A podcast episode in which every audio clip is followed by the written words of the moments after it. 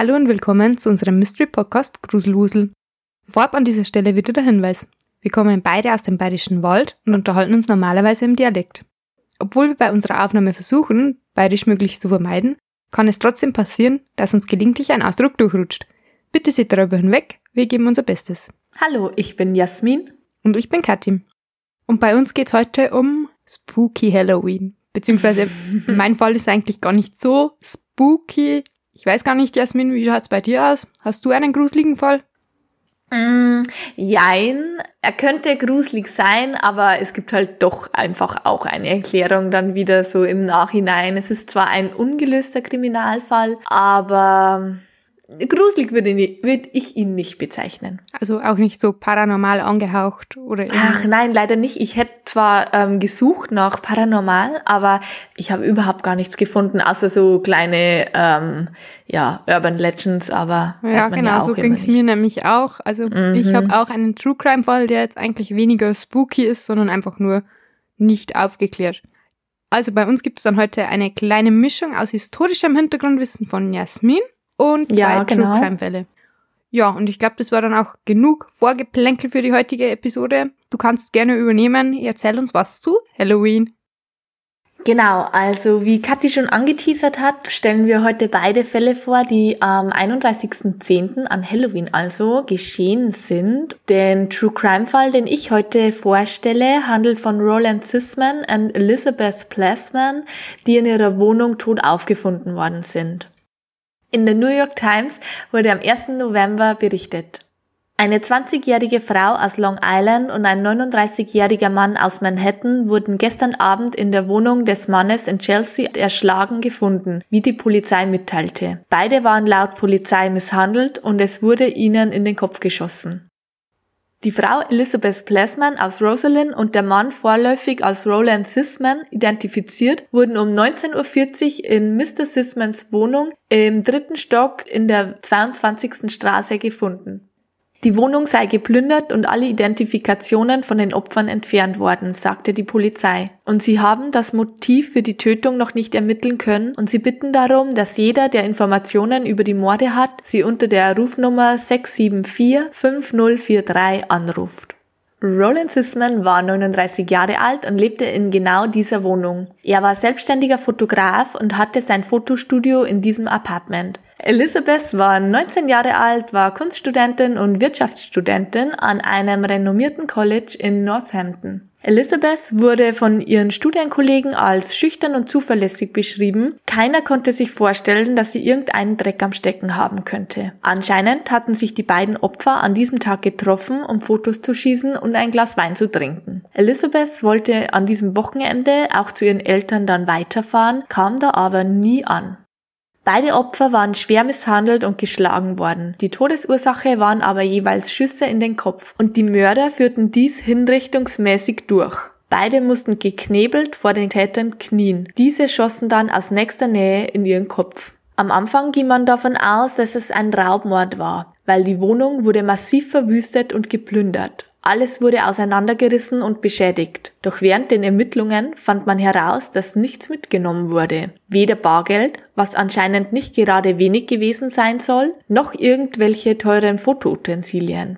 Ronald war auch in Drogengeschäfte verwickelt, davon sollte auch etwas in der Wohnung gelegen haben, aber auch hier wurde nichts von den Tätern mitgenommen. Das einzige, was fehlte, war die Pistole von Roland. Aber nur zwecks dieser einen Pistole hätten sie ja nicht so ein Chaos anrichten müssen.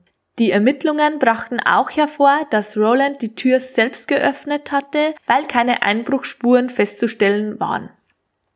Und dieser, also Roland, war jetzt auch nicht gerade ein unbeschriebenes Blatt Papier. Wie vorhin schon erwähnt, war Roland in Drogenhandel verwickelt gewesen und musste selbst eine Vorliebe für Kokain und Marihuana gehabt haben. Außerdem wurde er schon einmal angeklagt und zwar von einer Schauspielerin namens Melanie Haller. Diese behauptete, dass Herr Sisman sie während eines Fotoshooting im Mai 1980 bedrängt haben solle. Er wollte von ihr, dass sie Drogen nimmt und belästigte sie danach auch sexuell. Als Melanie ihm ihre Grenzen aufzeigen wollte, wurde er ziemlich ausfallend und sie zeigte ihn daraufhin an. Diese Anzeige wurde allerdings nach kurzer Zeit schon wieder fallen gelassen, was ja dann auch wieder Hinweise darauf gibt, dass Roland vielleicht nicht der netteste Geselle war und gewusst hatte, wie man Menschen einschüchtert.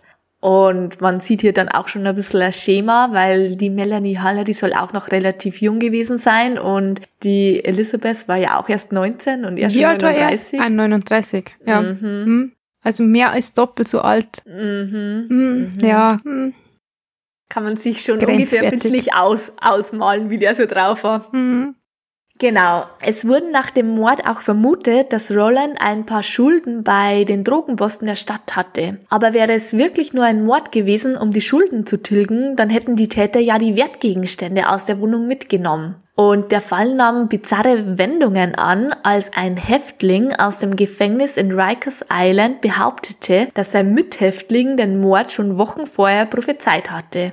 Dieser war kein geringerer als der Serienkiller David Berkowitz oder besser bekannt als Son of Sam. Kennst du den? Ja, ja. Ja, also ist ja relativ My Favorite bekannt. Murder hat dazu Erfolge auf jeden Fall. Vor allem die amerikanischen Podcasts. Also in deutscher Sprache habe ich hier gar nicht viel gefunden, aber ich mache jetzt hier nochmal einen kleinen Exkurs zu diesem Fall, falls ihr noch nichts von ihm gehört habt. Der Postangestellte David Berkowitz erschoss zwischen Juli 1976 und August 77 in New York sechs Menschen. David wurde als Kind zur Adoption freigegeben und soweit ich gelesen habe, war er auch als Kind oder als ähm, junger Erwachsene nicht gerade ein einfaches Kind. Er wehrte sich immer wieder gegen seine Adoptionsfamilie, was dann in seinem frühen jugendlichen Alter noch schlimmer wurde, weil seine einzige Bezugsperson, die Adoptionsmutter, verstarb relativ früh.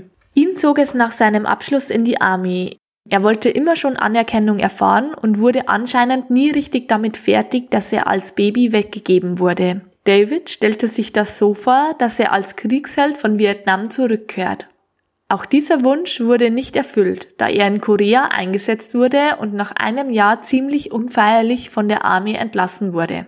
Die nächste Enttäuschung in seinem Leben ließ auch nicht lange warten, denn er spürte endlich seine leibliche Mutter auf, die wollte ihn aber nicht und liebte ihn auch nicht, so wie sich er das Ganze erhofft hatte. Bevor er dann zu Morden anfing, hatte Berkowitz in Brooklyn und Queens 1488 Feuer gelegt. Ich bin mir jetzt nicht ganz Wie sicher, viele? ob die Zahl stimmt. 1488 habe ich gelesen. Okay. Also kommt mir jetzt Ahnung. dann schon ziemlich, ziemlich viel vor. Mhm, kommt mir auch sehr viel vor, aber keine Ahnung, ich habe die Zahl gefunden. Und diese ähm, hat er auch in genauen Tagebucheinträgen festgehalten. Die Brände legte er meistens in Mülltonnen oder leerstehenden Gebäuden. Und wie viele Brandstifter masturbierte auch er, während er die Flammen sah und dann noch einmal, wenn die Feuerwehr kam, um sie zu löschen.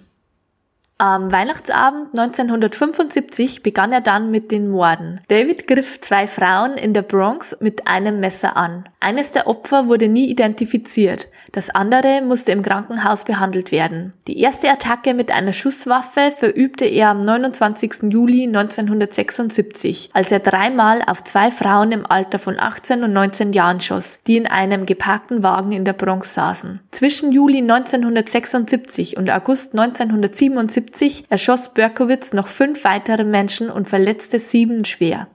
Nach seiner Verhaftung behauptete Berkowitz, seine Taten auf Befehl eines Dämons begangen zu haben, der in den Hund seines Nachbarns, Sam Carr, einen schwarzen Labrador, gefahren sei. Daher auch der Name Son of Sam. David Berkowitz wurde zu 365 Jahren Haft verurteilt. ja, ist ja in den USA, glaube ich, nicht unüblich, oder? Also ja, genau. Bei äh, fünf Lebens, Lebens, lebenslänglich. Ja, ja, genau.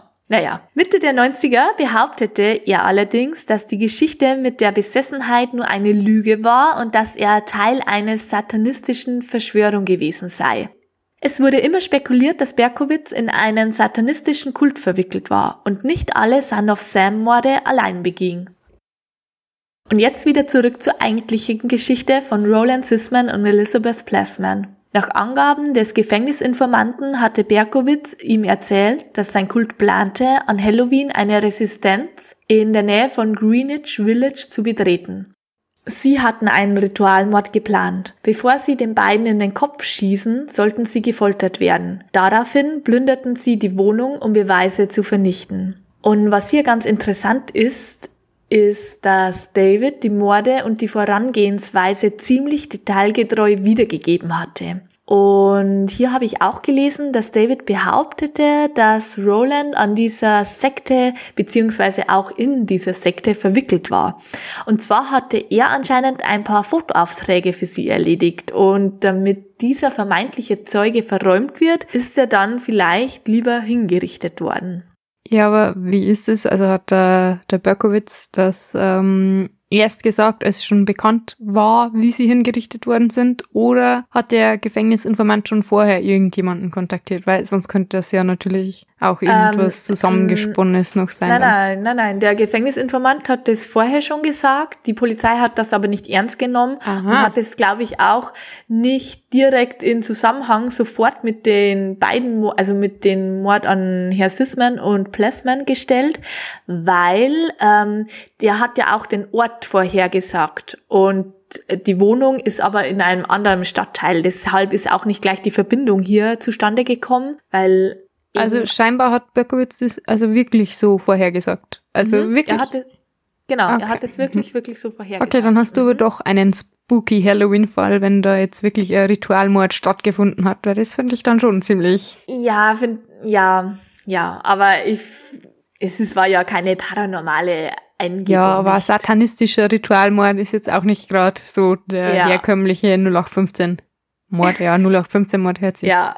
sehr blöd an, aber ähm, du weißt, was ich meine. Ja. Genau, und diese Morde an diesem Paar sind bis heute ungeklärt und es sind keine weiteren Hinweise mehr eingegangen. Es ist allerdings durchaus möglich, dass die Behauptungen von David wahr sind und sie alle in eine Sekte verwickelt waren. Denn wie ist es möglich, dass David Berkowitz so viel über die Details des Mordes aus seiner Gefängniszelle wusste? Wenn er ein Konsument oder Drogendealer im Gefängnis gewesen wäre oder gewesen ist, wäre es möglich, dass er über solche Connections Informationen bekommen hätte. Aber die Morde stehen nicht in Verbindung mit, mit Drogen. Deswegen ist das ziemlich unwahrscheinlich. Und David war weder Drogenkonsument noch besonders sozial integriert in seiner Haftanstalt, so dass es höchst unwahrscheinlich ist, dass er in der Gefängnishierarchie weit oben war. Ich schreibe jetzt hier immer war. Ich weiß gar nicht, ob der noch lebt. Das kann ich jetzt gar nicht sagen, ob ich jetzt hier. Also der lebt noch laut der Wikipedia zumindest. Ah, ja. Okay, genau. Und dass er in der Gefängnishierarchie weit oben ist und solche Informationen bekommt. Also ziemlich unwahrscheinlich. David ist jedoch von der Art von Persönlichkeit genauso, die einem satanistischen Mordkult im Dienst stehen könnte. Ruhig und gehorsam, die Art von isoliertem Einzelgänger, dem man vertrauen konnte, nicht mit irgendjemanden zu sprechen, beziehungsweise der auch ganz ohne Aufmerksamkeit erregt nach einer Schießerei in einer Menschenmasse untergehen kann. Weil so ist er auch anscheinend immer bei seinen Morden verschwunden. Also er hat dann, er hat geschossen, ist irgendwie untergetaucht und ist dann ganz einfach unter die Leute, ist wieder wegspaziert. Ja, ich weiß nicht, genau. ob du dir Fotos von ihm mal angeschaut hast, aber der ist ja wirklich so ein unauffälliger ja. Typ eigentlich. Also der hat jetzt nicht wirklich. Ja. Genau. Na. Genau, und wie uns diese Geschichte lehrt, kann es an Halloween auch nicht so witzig sein, wenn jemand an der Tür klopft, denn nicht alle halten eine große Tüte vor und sagen Süßes oder Saures. Und an dieser Stelle möchte ich euch erzählen, wo eigentlich der Halloween-Brauch herkommt.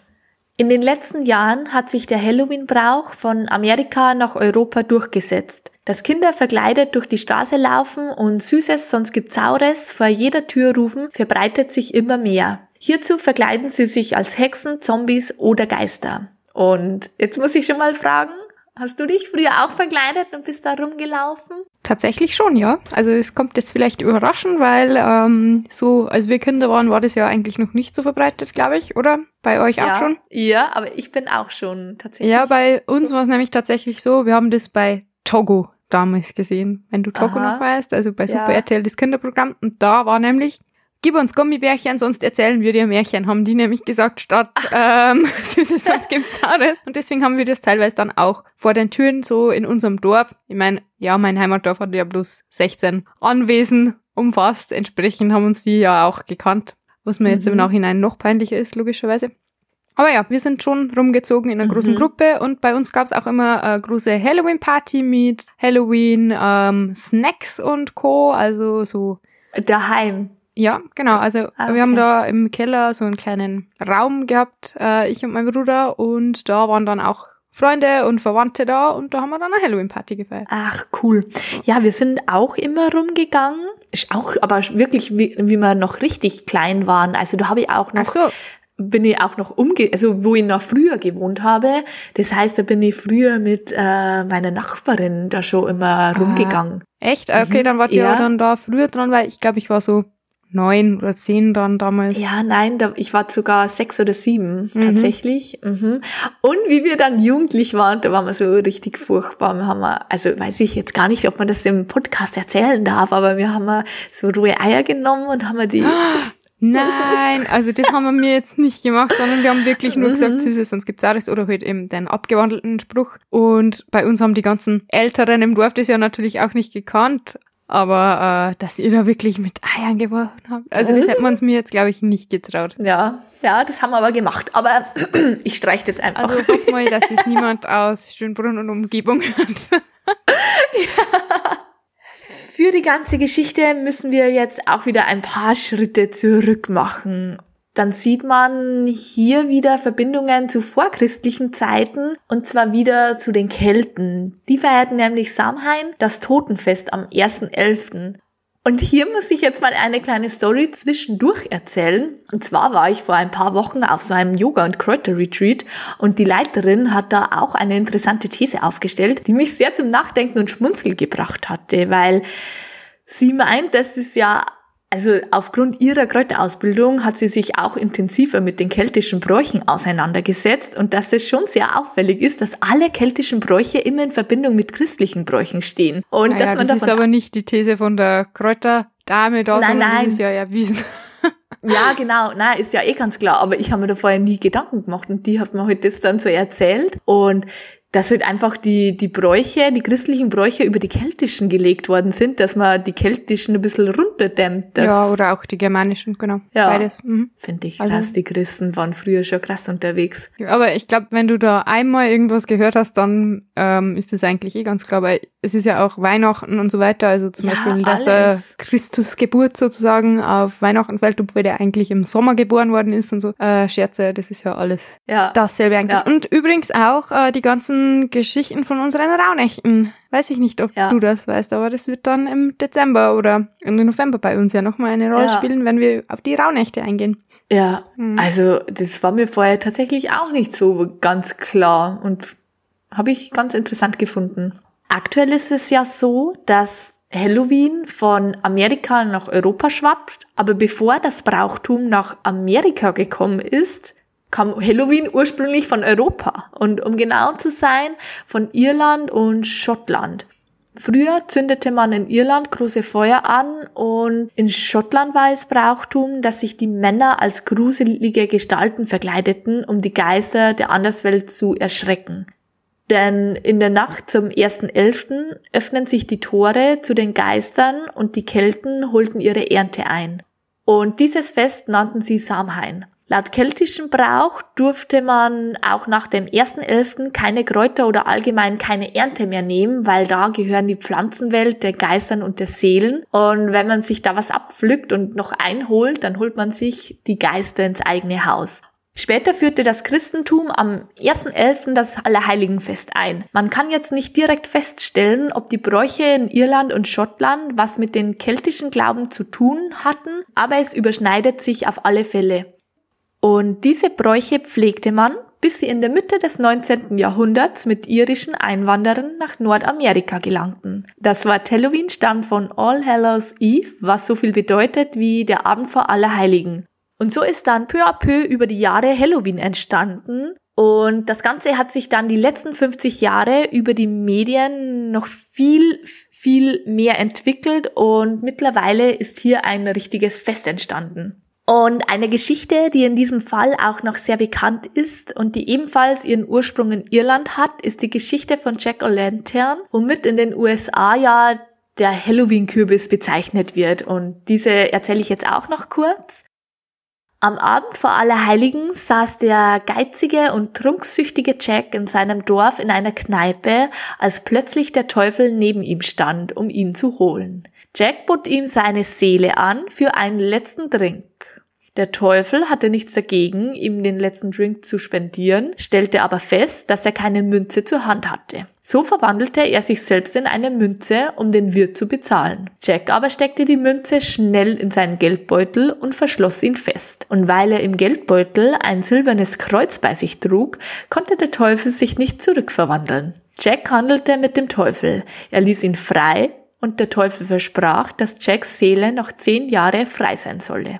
Als die zehn Jahre um waren, kam der Teufel abermals in der Nacht vor Allerheiligen zurück, um Jack zu holen. Dieser bat ihn erneut um einen letzten Gefallen. Seine Henkersmahlzeit solle ein Apfel sein, der den Teufel ihm pflücken sollte. Der Teufel tat ihm den Gefallen und kletterte auf einen Apfelbaum, was ja schon ziemlich bekloppt ist, weil wenn er ihn eh schon einmal gelingt hat, dann würde ich mich hier nicht nochmal auf einen Deal einlassen. Jack zog nämlich blitzschnell sein Messer und schnitzte ein Kreuz in die Rinde des Baums. Der Teufel war auf dem Baum gefangen. Jack handelte abermals mit dem Teufel. Er entfernte das Kreuz und der Teufel versprach, Jacks Seele bis in aller Ewigkeit in Ruhe zu lassen. Nachdem Jack viele Jahre später starb, bat er im Himmel um Einlass. Da er in seinem Leben nicht gerade ein braver Mann gewesen war, wurde er abgewiesen. Er wurde zu den Höllentoren zurückgeschickt. Aber auch dort wurde ihm der Eintritt verwehrt, weil der Teufel ja sein Versprechen gegeben hatte, niemals Jacks Seele zu holen.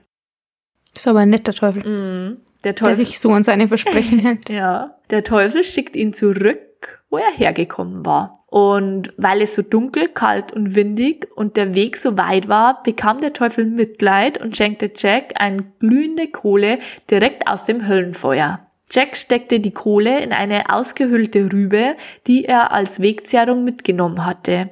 Seitdem wandelte seine verdammte Seele mit der Laterne am Vorabend von Allerheiligen durch die Dunkelheit. Aus dieser Legende wurde abgeleitet, dass an Halloween ein brennendes Stück Kohle in eine Rübe bzw. in einen Kürbis den Teufel und alle anderen Geister fernhalten könnte.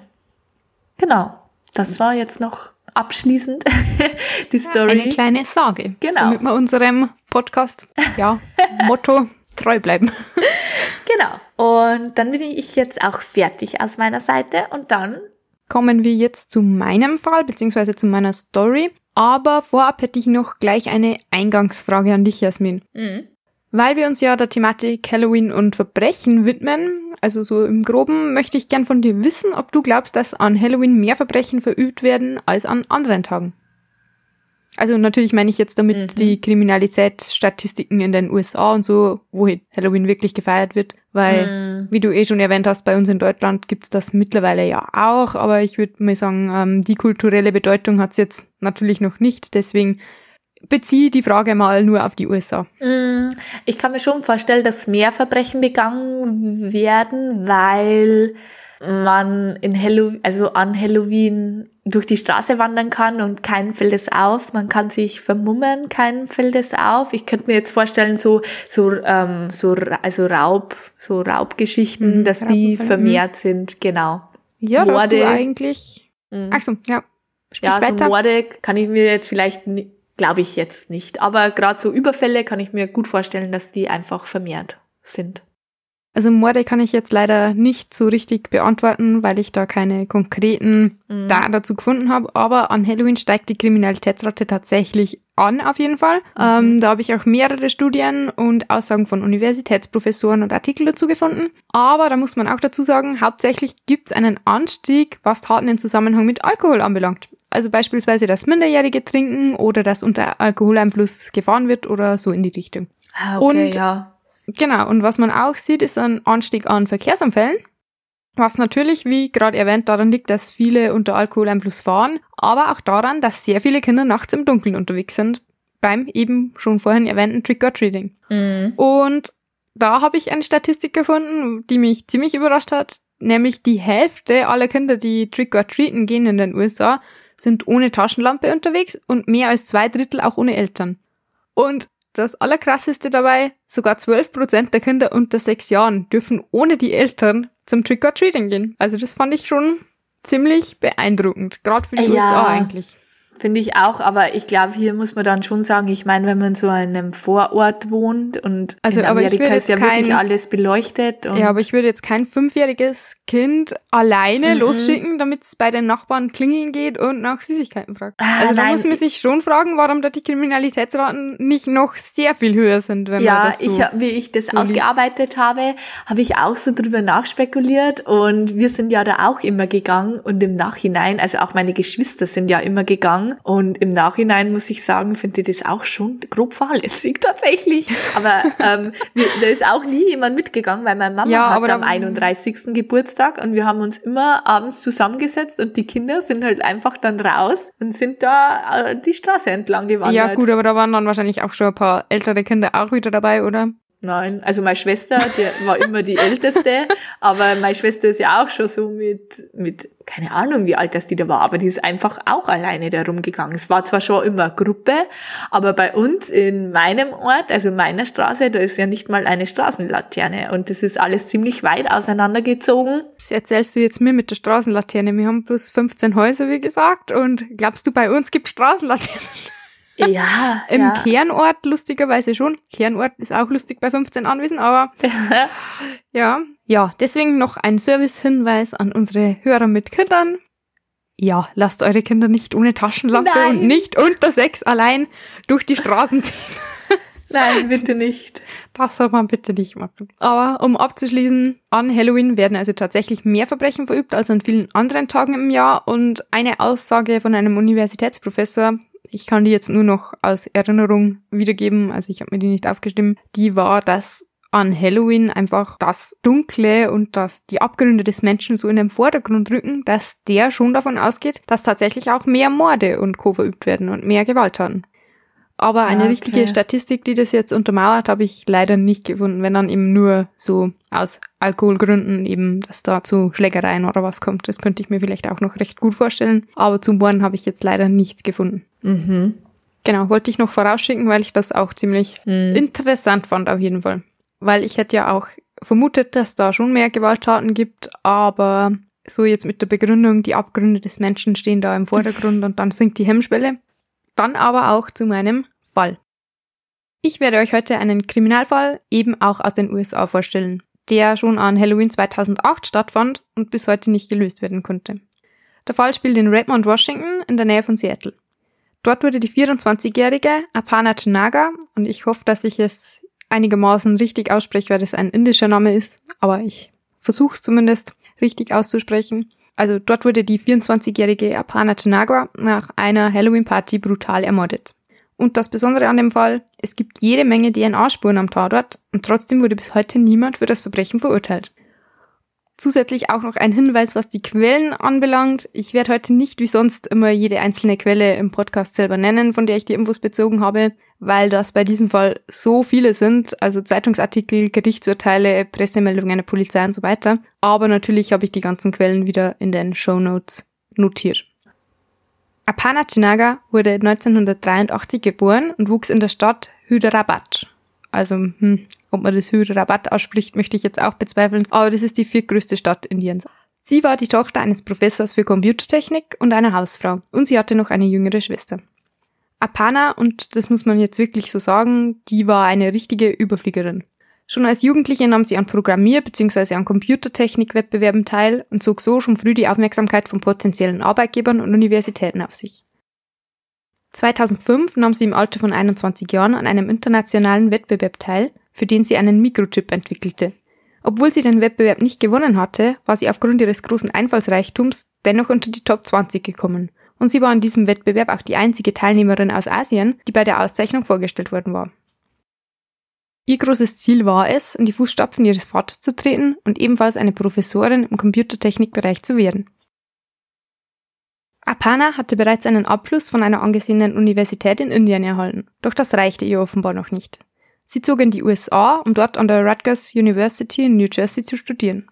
Im Dezember 2007 erhielt sie dort ihren Master in Elektro- und Computertechnik und zog dann Anfang 2008 nach Redmond, Washington um.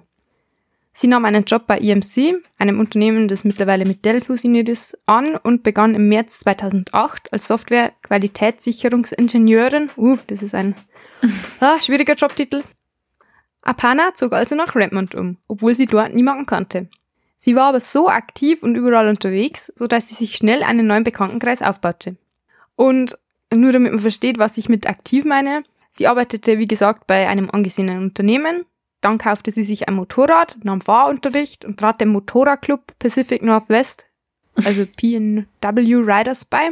Fand ich auch ganz bemerkenswert. Sie hatte mhm. nämlich noch keinen Motorradführerschein, sondern kaufte sich erstmal ein Motorrad und nahm dann Fahrunterricht. Und mhm. dann trat sie eben auch noch dem Motorradclub bei. Also die scheinen auf jeden Fall recht spontan gewesen zu sein, weil ich persönlich käme jetzt eher nicht auf die Idee, mir einfach mal so schnell ein Motorrad zu kaufen, ohne dass ich überhaupt einen Führerschein dafür habe. Ich weiß nicht, wie das Nein, bei dir ist, ob nicht. du das schon machst. Aber ich würde sowieso nicht auf ein Motorrad aufsteigen. Ich bin einfach ein Schisser, wie ich mal schon öfter mal erzählt habe. Und alles, was schneller wie 50 kmh ist, da bin ich eigentlich schon raus. Ja gut, bei mir ist halt so, man muss halt ehrlicherweise auch dazu sagen, dass ich ja dauerhaft abgebrannt bin. Also ähm, mir fehlen halt auch die nötigen Kohlen für so einen Spontankauf. Wer weiß, was ich mir alles leisten würde, wenn ich genügend Geld hätte.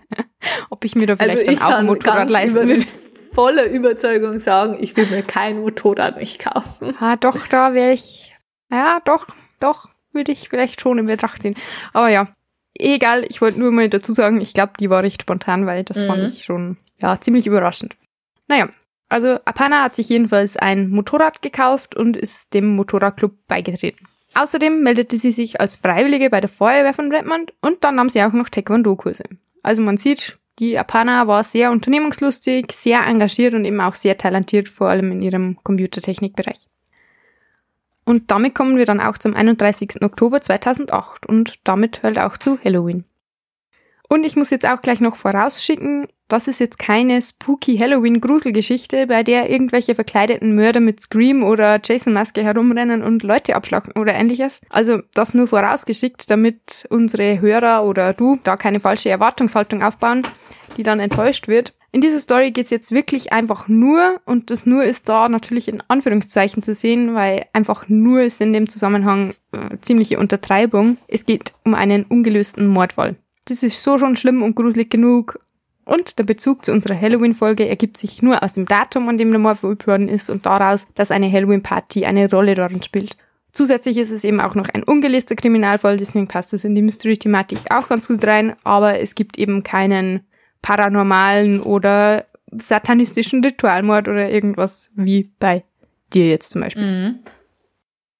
Es ist also der 31. Oktober 2008. Apana ging an diesem Freitag wie gewohnt zur Arbeit. Dort erzählte sie einigen ihrer Kollegen, dass am Abend eine Halloween-Party bei ihrem Apartmentkomplex stattfinden würde. Apana wohnte nämlich in einem Apartmentkomplex mit dem Namen Valley View Apartments, die an der Redmond Woodinville Road liegen. Habe ich dann natürlich auch gegoogelt und anscheinend sind die Apartments da recht kostengünstig und eben auch entsprechend unspektakulär. Also von außen sehen die wirklich nicht so auffällig aus, die sind recht unscheinbar, aber anscheinend dafür recht zentral gelegen. Nach der Arbeit fuhr Panna noch in ein Geschäft, um dort Dekoration für die Party am Abend abzuholen. Sie dekorierte noch ihre Wohnung und zog sich das Kostüm über und dann ging die Party auch schon los. Es scheint so gewesen zu sein, dass sich ähm, die Halloween... Darf ich noch mal kurz fragen, äh, in was für ein Zeitraum ist das? Wie lange lebt sie jetzt schon in der Nähe von Seattle? Das war an Halloween 2008 und ich glaube, sie zog im März 2006 dorthin, nein, 2008 um. Ah, okay. Dahin. Also sie zog Jahr. Äh, mhm. 2005, glaube ich, in die USA, mhm. weil sie 2007 ihre, eben ihren Master machte und Nein, jetzt hat sie jedenfalls angefangen, dort zu arbeiten. Ob sie mhm. vielleicht schon im Januar oder im Februar dorthin gezogen ist, das kann ich jetzt nicht mhm. sagen, aber maximal ein halbes Jahr. Ah, okay. Mhm. Es scheint so gewesen zu sein, dass sich die Halloween-Party, die da im Apartmentkomplex stattfand, auf mehrere Apartments verteilte, beziehungsweise erstreckte. Es war also so eine Art Open House Party, bei der mindestens drei Wohnungen von Aparnas Nachbarn offen standen und eben auch Aparnas eigene Wohnung. Es wurde also immer wieder zwischen den Apartments hin und her gewechselt und die Gäste verteilten sich auch dementsprechend in dem Wohnkomplex. Gegen drei Uhr morgens löste sich die Party dann langsam auf und Apana machte sich auf den Weg in ihre Wohnung, die im dritten Stock ganz oben im Wohnkomplex lag. Später wurden dann die Nachbarn zu dieser Nacht befragt und die Nachbarn auf beiden Seiten neben Apanas Wohnung berichteten, dass sie nach drei Uhr morgens lautes Stöhnen aus ihrer Wohnung gehört hatten. Allerdings hatten die Nachbarn auch nicht weiter darüber nachgedacht, sondern sie hatten einfach vermutet, dass Apana mit irgendjemandem Sex hatte. Und ehrlicherweise, wenn du jetzt das Stöhnen bei dir im Haus hören würdest, und du wohnst ja auch in einem Haus mit mehreren Wohnungen, dann würdest du ja vermutlich auch nicht davon ausgehen, dass da gerade wer ermordet wird, oder? Mm -mm. Also du würdest da ja wahrscheinlich auch eher davon ausgehen, gerade nach einer Party, wo Ja. halt üblicherweise auch getrunken und gefeiert wird, dass da vielleicht jemand jemanden mit nach Hause gebracht hat, oder? Also, Eigentlich schon, aber kann man das Stöhnen nicht identifizieren, ob das jetzt ein lustvolles Stöhnen ist oder eher ein unterdrücktes Hilfe, Hilfeschreiendes Stöhnen? ja gut, vielleicht kann man das gelegentlich auch nicht so gut unterscheiden, weil wer Mhm. weiß, was die für Vorlieben Ah, okay, okay, stimmt, ja. Okay, das Lachen ist da jetzt eigentlich ziemlich unangebracht, aber ja. Also Mhm. Ich würde wahrscheinlich auch davon ausgehen, dass da Ja. jetzt jemand jemanden abgeschleppt hat, wenn ich Ja, da jetzt nachts um drei Uhr jemanden stöhnen höre nach der Party. Genau. Ähm, außerdem hat einer der Nachbarn früh morgens noch ein etwa 20 Sekunden lang andauerndes Knurren gehört. Schritte und dann fließendes Wasser, das für etwa eine Stunde lief. Der Nachbar ging aber davon aus, dass da jemand geduscht hat und hat auch nicht weiter drüber nachgedacht. Wie Wann, man- wann hat man das gehört? Um 5 Uhr? Na, frühmorgens habe ich nur gesagt. Ach so, wahrscheinlich fünf frühmorgens. verstanden. Mhm. Mhm. Nein, frühmorgens. Also ich glaube gegen acht stand im Gerichts, in den Mhm. Gerichtssagen. Bin mir jetzt immer ganz sicher, aber ich glaube so gegen acht. Also wie man jetzt weiß, ist das wahrscheinlich anders gewesen, als der Nachbar das vermutet hat oder eigentlich sicher anders gewesen. Der Täter hat da vermutlich nämlich versucht, seine Spuren zu verwischen. Also wie wir gerade gehört haben, die Halloween-Party fand an einem Freitag statt und Apanas Leiche wurde allerdings erst am Montag gefunden. Und das auch nur, weil ihre Familie einen Bekannten zu ihrer Wohnung geschickt hatte, um nach ihr zu sehen. Obwohl Apana schon zwei Jahre nicht mehr in Indien gewesen war, telefonierte sie regelmäßig mit ihrer Familie. Zuletzt am Donnerstag, den 30. Oktober. Nachdem sie sich das ganze Wochenende aber nicht bei ihren Eltern gemeldet hatte, nicht auf Anrufe reagiert hatte und auch nicht zurückgerufen hatte, was anscheinend recht untypisch für sie war, hatten die Eltern schon ein ungutes Gefühl.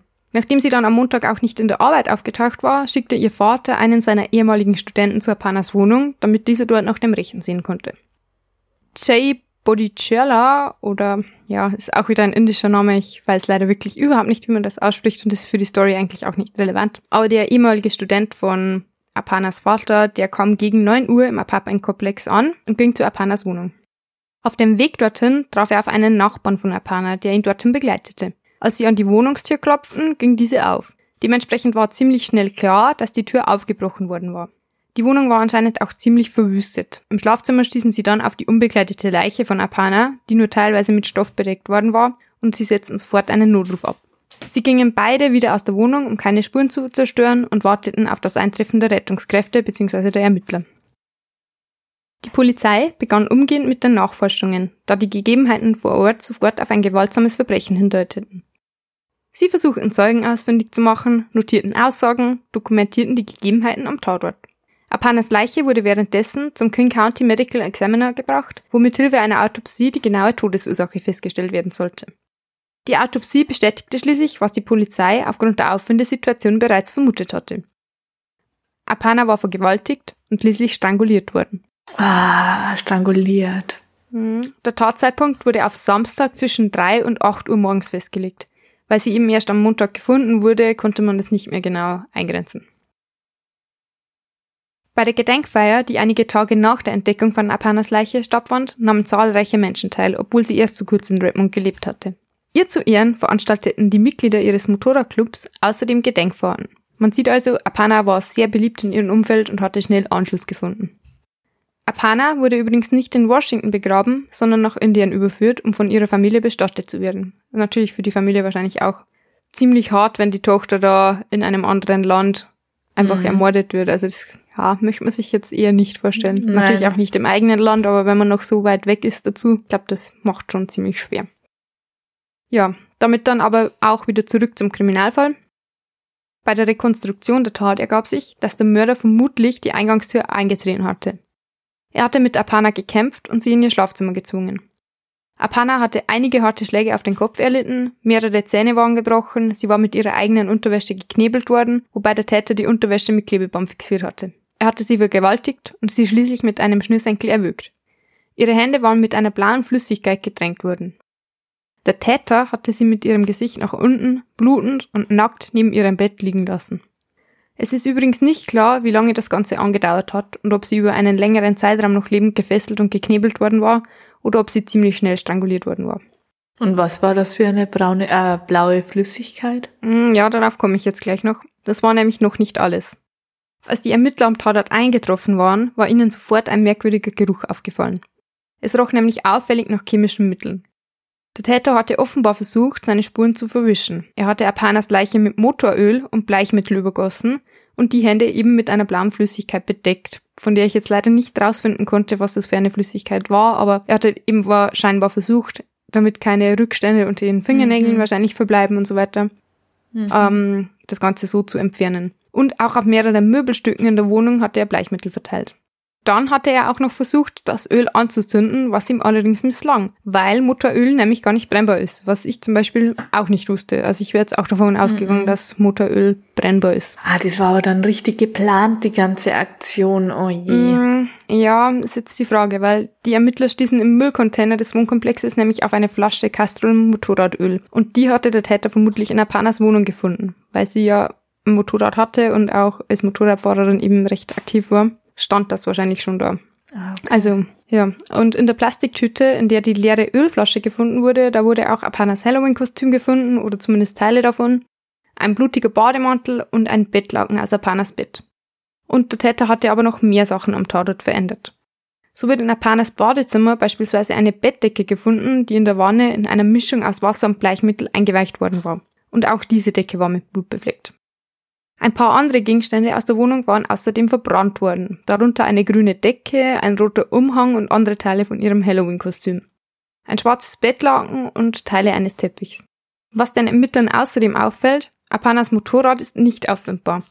Dementsprechend wird anfangs spekuliert, dass es sich bei dem Mord an Apana vielleicht um einen Raubmord gehandelt haben könnte, bei dem das Motorrad auch als Fluchtfahrzeug gedient haben könnte. Und auch andere Besitztümer von Apana fehlen. Mindestens einer von Apanas Ausweisen, ihr Blackberry und ihre Digitalkamera sind weg. Die Polizei versucht auch, den Blackberry über die Mobilfunkverbindung zu orten, aber das gelingt ihnen leider nicht. Gegen die Raubmordtheorie spricht, andere wertvolle Gegenstände aus ihrer Wohnung wurden nicht gestohlen. Außerdem taucht das Motorrad später dann doch wieder auf. Apana hatte dieses nämlich in eine Werkstatt gebracht, das wurde also gar nicht gestohlen. Zusammengefasst also, der Täter war auf jeden Fall einer von der ganz schlauen Sorte, er hat nämlich noch versucht, seine Spuren zu verwischen und entsorgt sogar einige Beweisstücke, aber er schmeißt die Gegenstände in den Mülleimer des Wohnkomplexes, statt den Müll irgendwo anders hin zu transportieren. Und das ist ja an Intelligenz dann wirklich hm. nicht so wirklich zu überbieten fast. Und natürlich würde man jetzt hoffen, dass ihm diese Blödheit dann letzten Endes zum Verhängnis wird und er schnell überführt wird. Aber das passiert leider nicht. Denn wie gesagt, das ist ein ungelöster Kriminalfall wieder mal und leider ist bis heute nicht klar, wer Apana getötet hat. Wobei es da einen ganz expliziten Hauptverdächtigen gibt, auf den ich jetzt dann noch eingehe. Die Ermittlungen laufen jedenfalls zunächst ins Leere, das Handy kann nicht geortet werden, das Motorrad taucht wie gesagt in der Werkstatt wieder auf und auch die Befragung von Nachbarn und Co. bringen nicht die gewünschten Ergebnisse. Damit kommen wir dann aber auch zu den Verdächtigen. Und es ist nicht so, dass es keine Verdächtigen gibt, sondern es gibt sogar zwei davon. Oder teilweise auch drei, je nachdem, welche Quelle man befragt. Die Polizei erfährt beispielsweise im Laufe der Ermittlungen von einem Streit während der Halloween-Party. Apana war im Laufe des Abends offenbar mit einem männlichen Partygast aneinander geraten, weil dieser rassistische Sprüche von sich gegeben hatte. Da es sich dabei aber offenbar nur um eine kurze Diskussion gehandelt hatte, geht die Polizei nicht davon aus, dass diese etwas mit dem Mord zu tun hatte. Darüber hinaus werden verschiedene DNA-Spuren am Tatort festgestellt. Die erste DNA-Spur wurde auf der Motorölflasche gefunden, die in der Plastiktüte im Müllcontainer aufgefunden wurde. Diese Spur wird einem Nachbarn von Apana zugeordnet. Und hier habe ich wirklich überlegt, ob ich den Namen nenne oder nicht, der Nachbar ist nämlich nie angeklagt worden und deswegen werde ich den Namen an dieser Stelle dann auch nicht nennen, auch wenn der online recht einfach gefunden werden kann. Und dieser Nachbar ist eigentlich auch der Hauptverdächtige für die meisten Leute, so im Web zumindest. Also für die Polizei weiß man jetzt nicht, er ist jedenfalls nie angeklagt worden. Ich nenne ihn jetzt jedenfalls einfach mal Tom. Das war der erste Name, der mir eingefallen ist. ähm, neben der DNA auf der Flasche deutet noch mehr auf den Nachbarn hin. So wurden beispielsweise zwei Anrufe von dessen Telefon zu Apanas Telefon registriert, die am Tattag gegen drei Uhr morgens getätigt wurden. also möglicherweise kurz vor oder kurz nach der Tat. Außerdem fuhr er am Tattag zur kanadischen Grenze, versuchte diese zu überqueren, wurde dort aber abgewiesen und kehrte daraufhin wieder nach Hause zurück. Mhm. Ja, sehr verdächtig. Was für mich auch noch sehr verdächtig ist, Tom war ausgerechnet der Nachbar, der gemeinsam mit dem Freund von Apanas Familie in ihre Wohnung ging und die Leiche dort entdeckte. Er war ebenfalls bei der Halloween-Party gewesen. Außerdem gab er in den Polizeiverhören an, dass er Apana anziehen fand und dass er sie in der Nacht gerne abgeschleppt hätte. Es kam aber nicht dazu und deswegen ging er laut eigener Aussage irgendwann nach Mitternacht alleine zurück in sein Apartment. Er war auch einer der Nachbarn, die ausgesagt hatten, dass er ein Stöhnen aus Apanas Wohnung gehört hatte. Als er zu den Anrufen auf Apanas Handy befragt wurde, gab Tom an, sich nicht mehr daran zu erinnern, dass er sie angerufen hatte.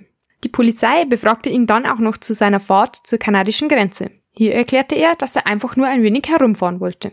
Mhm. Über die Grenze. Außerdem, ja, zufällig, wie man mhm. das halt so macht. Mhm. Außerdem fand die Polizei auch noch einen Ausdruck in seinem Auto, auf dem er Pfandhäuser verzeichnet hatte. Auch daran konnte er sich nicht erinnern. Und er konnte sich auch nicht erklären, wie seine DNA auf die Motorölflasche gekommen sein könnte. Mm, der hat sich aber ganz schön viel Gedanken gemacht. Ja, und ein sehr gutes Erinnerungsvermögen war auf jeden Fall ja. auch der gute Herr. Aber seine DNA war, wie gesagt, nicht die einzige am Tatort. Es wurde auch noch andere DNA gefunden. Auf Apanas blutigem Bademantel, der ebenfalls in dem Müllcontainer gefunden worden war, auf mehreren Toilettenpapierfetzen, auf dem Klebeband, das benutzt worden war, um Apana zu knebeln, und auf einem Abstich von Apanas Genick wurde dieselbe DNA gefunden.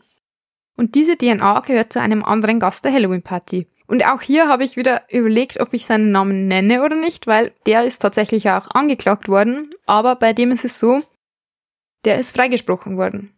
Und mhm. Deswegen würde ich jetzt fast sagen, dass ich dessen Namen auch nicht nenne, denn nenne ich dann jetzt einfach, ja, Jerry. Wir Tom und mhm. Jerry. Aber dessen Name findet man online sehr schnell. Also für wen das wichtig ist und wen das wirklich interessiert, der kann den Namen auch finden. Aber ich denke mal, da die Person freigesprochen worden ist, sollte es jetzt eigentlich nicht relevant sein, wie die dann wirklich heißt. Bei der Befragung durch die Polizei gab Jerry an, dass er die Party gegen 1 Uhr morgens verlassen hatte. Er hatte die Nacht in der Wohnung einer Freundin verbracht, die ebenfalls in dem Apartmentkomplex lebte. Als sein Telefon untersucht worden war, wurden mehrere Anrufe zu verschiedenen Frauen festgestellt, die alle zwischen 2 und 5 Uhr morgens getätigt worden waren. Allerdings ging keiner der Anrufe zu Apana. Was Jerry für die Ermittler verdächtig machte, also mal abgesehen von der DNA am Tatort, Jerry war keineswegs unbekannt bei der Polizei. Er war bereits mehrfach verhaftet worden, hatte Straftaten in Zusammenhang mit Schusswaffen und Drogen begangen und, da wird's jetzt, ja, interessant, war bereits wegen der Vergewaltigung einer 14- oder 15-Jährigen, also je nach mhm. Quelle, verurteilt worden und hatte deswegen auch bereits im Gefängnis gesessen.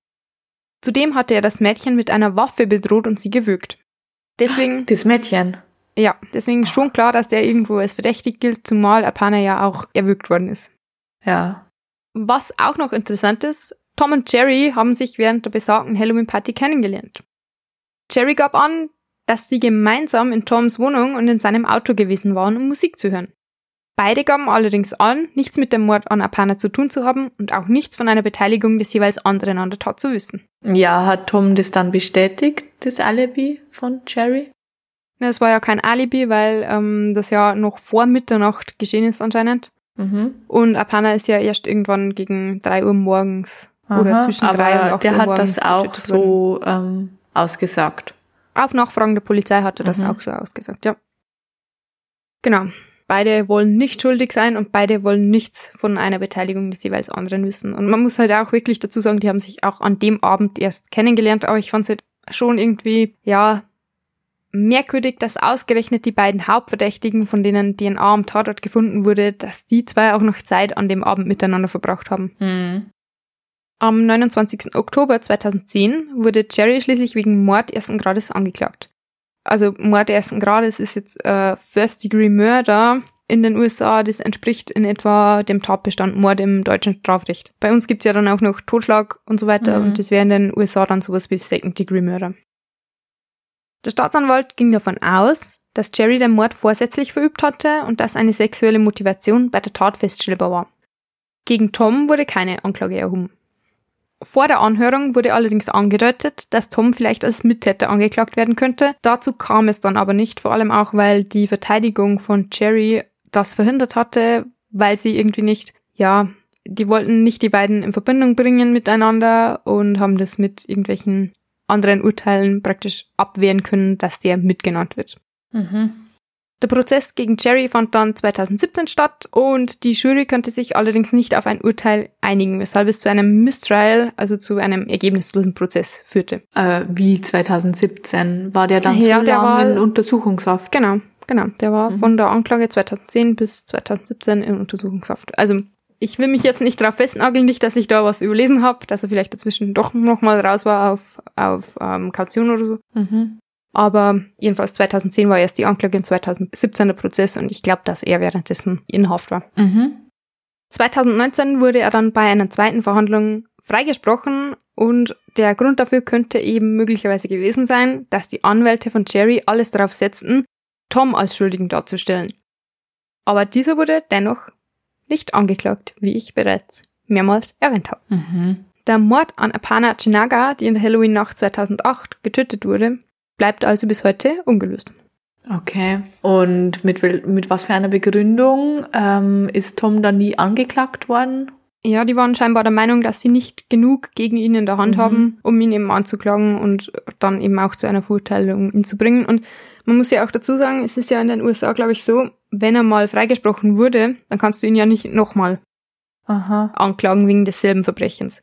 Heißt, mhm. vielleicht sind die auch noch davon ausgegangen, dass sie irgendwann neue Infos dazu bekommen oder noch irgendwelche, ja, Spuren analysieren können, die auf ihn hindeuten und dass sie ihn dann vielleicht erst dann anklagen wollten, wenn sie wirklich genug haben, dass es auch zu einer Verurteilung ja. führt. Also das könnte ich mir jetzt so denken. Ja, ich weiß es ja leider nicht. Wie erklärt sich das mit dem Klebeband? Also wenn da vom Jerry die, die DNA-Spuren gefunden worden sind? Ja, das ist halt so eine Sache, weil mit der DNA ist ja ohnehin immer, man denkt immer, dass das so, so ein todsicheres, mm, na, so todsichere eh Spur ist. Aber ja, eben, du als True Crime Fan mm. weißt ja auch, dass das eben nicht so ist. Und es war ja so, dass die Party zum Beispiel ja in Apanas Wohnung auch ja. stattgefunden hatte. Es hätte ja auch sein können, dass das irgendwie ja.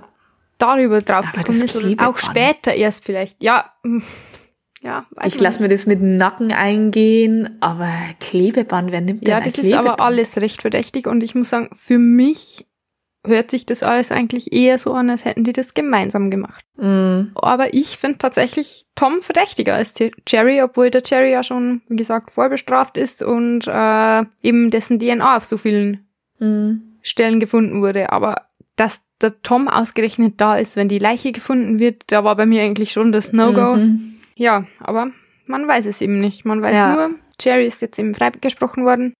Er wird also wahrscheinlich auch nicht mehr angeklagt werden, also es tauchen noch neue Spuren auf, was ich mir jetzt auch nicht mehr vorstellen könnte, zumal der Fall ja jetzt doch schon zwölf Jahre zurückliegt. Ja. Und deswegen, ich denke nicht, dass da noch jemand verurteilt wird in diesem Fall. Der wird wahrscheinlich eher immer ungelöst bleiben. Deswegen kein spooky Halloween-Fall, aber trotzdem ein recht unbefriedigender Kriminalfall mhm. ohne, ohne konkreten Täter. Ja, wobei der auch zu der kanadischen Grenze gefahren ist und darüber fahren wollte. Also das. Das stimmt, das ist ja. Ja. Ja. That's it von meiner Seite. Hast du noch irgendwas Wichtiges, Jasmin? Nein, ich wäre dann auch fertig. Wir haben heute ein Jubiläum. Das haben wir noch gar nicht erwähnt. Stimmt, unsere zehnte Folge kommt heute online. Ah, ja. ja stimmt, halt dann unsere irgendwann. Zehnte. Unsere zehnte Folge, ja. Ja, und nicht nur die zehnte Folge, sondern auch genau drei Monate sind, also fast, fast genau drei Monate. Ich glaube, am 25. Juli haben wir gestartet. Ja. Also haben wir heute eine richtige Jubiläumsfolge. Schauen wir mal, wie es weiterführt bei uns, ob wir mhm. noch so weitermachen. Aber jetzt haben wir ja das neue Equipment und jetzt muss es ja. Ja, schauen wir mal, wie der Ton dann heute geht. ist, nachdem wir heute beide mit unseren tollen neuen Mikros aufgenommen haben. Also eigentlich muss der Ton jetzt fast on point sein, also noch nicht ganz, weil wir noch nicht ganz damit umgehen können, aber, aber das bekommen wir schon noch raus bis zur nächsten Folge. Ja. Genau. Dann, wie immer, dürft ihr uns gerne eure Anmerkungen und Wünsche auf gruselwusel-podcast.de schreiben. Nein, ohne also Minus, info oder? at, doch mit, aber info at gruselwusel-podcast.de wäre es, wenn es die E-Mail-Adresse ist. Und äh, unser Instagram-Handle ist ohne Minus tatsächlich. Das ist ja, genau. Podcast. Ah. Da stellen wir auch immer wieder mal Fotos ein, allerdings noch nicht so extrem häufig. Aber Jasmin, wenn du noch ein Foto von dir hast, als wie du als Kind Süßes oder Saures holen gehst. Stimmt, ich muss mal, ich muss mal nachgucken. Dann können wir das vielleicht reinstellen, weil ich habe auf jeden Fall ein Foto von mir als Hexe verkleidet an Halloween. das können wir als, vielleicht noch Wie alt warst du da? Neun oder so. Ah, okay, ich glaube, ich habe nicht, ich habe keins, wenn ich so, wie ich so jung war. Aber ich muss einfach mal nach, nachschauen. Also nur so als Idee, was wir noch einstellen könnten, weil das ist mit Instagram tatsächlich für uns, glaube ich, immer noch ein bisschen schwierig, dass wir da die richtigen Fotos und Inhalte dafür finden. Mm, ja, aber es ist auch zeitlich. Man darf aber nicht vergessen, dass es wirklich nur ein Hobby ist und dass wir ja beide ziemlich viel Stress nebenbei haben. Genau. Ja. Wir hören uns auf jeden Fall dann in zwei Wochen wieder und ich glaube, da können wir vielleicht schon verraten, worum es geht. Also mhm. da haben wir auch ein sehr spannendes Thema. Es geht nämlich um Paranormales wieder mal, diesmal ein bisschen. Und um Horrorfilme und um die dahinterliegenden wahren Geschichten. Ich glaube, so viel kann man schon mal sagen. Genau. Ja. Also stay, stay ach, tuned. Ach nein, da fällt mir doch noch eine Sache, eine letzte kurze Sache, will ich noch sagen. Also der Podcast erscheint ja am 28. Oktober, glaube ich. Und am 31. Oktober ist ja nicht nur Halloween, sondern auch eine. Rauhnacht. Und genauso wie der 1. November. Also keine Wäsche auf der Wäscheleine hängen lassen. Und nach dem Abendläuten darf man auch nicht mehr rausgehen. das noch als Servicehinweis. Mhm. Also beim Trick-or-Treating war man da eigentlich eh schon immer falsch dran. Das hätte man sowieso nicht machen dürfen. ja. ja. Dann eigentlich nur noch deine Schlussworte, Jasmin. Öffnet euren Geist für das Verborgene. Tschüss. Tschüss.